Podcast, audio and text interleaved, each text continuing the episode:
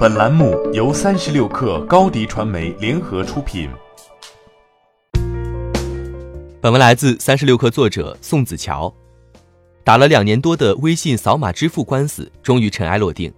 二零一七年，北京微卡时代信息技术有限公司、卓望信息技术有限公司。以微信扫码支付服务侵犯了其专利权为由，将腾讯科技有限公司、财付通支付科技有限公司、凡客诚品科技有限公司起诉至北京知识产权法院，要求停止侵权并赔偿一百万元，包括经济损失八十九万元及合理损失十一万元。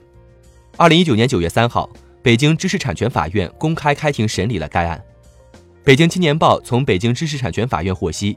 这起案件已于二零一九年十二月三十日公开宣判。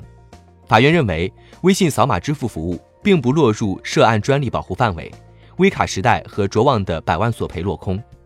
公开资料显示，微卡时代和卓望是发明专利采集和分析多字段二维码的系统和方法的共同权利人。该权利申请于二零零六年十二月二十五号，保护期限截至二零二六年，目前仍然合法有效。它涵盖了移动支付中的扫一扫二维码采集、后台解码、辨识字段、信息匹配、最终识别等全过程，但仅限于多字段二维码。腾讯系与微卡时代方的争议点正在于此。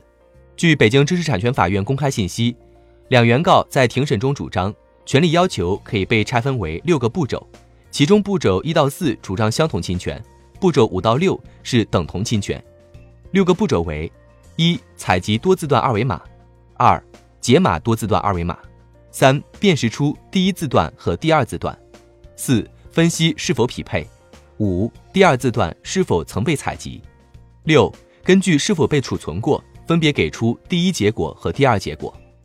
法院认为，微信扫码支付服务中实施了前三个步骤的技术方案，但不具有步骤四五六的技术特征，在分析解码阶段的技术与涉案专利并不相同。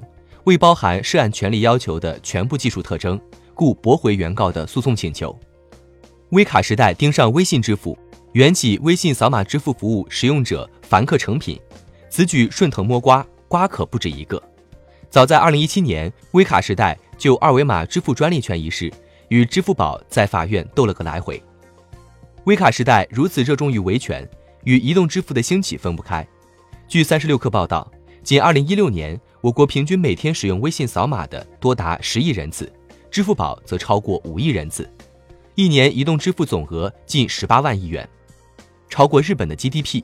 作为二维码技术专利所有者的一员，自然也想分一杯羹。参与主体除阿里、腾讯这类企业，还包括中国物品编码中心这类政府部门和清华大学数据研究院等科研机构。多方加码下，技术日新，专利愈多，博弈不可避免。考虑到二维码的应用范围相当广泛，在储存运输业、批发零售业、电子商务、云计算等领域前景广阔。微卡时代一案虽然结束，二维码相关的技术专利纠纷案只会更多。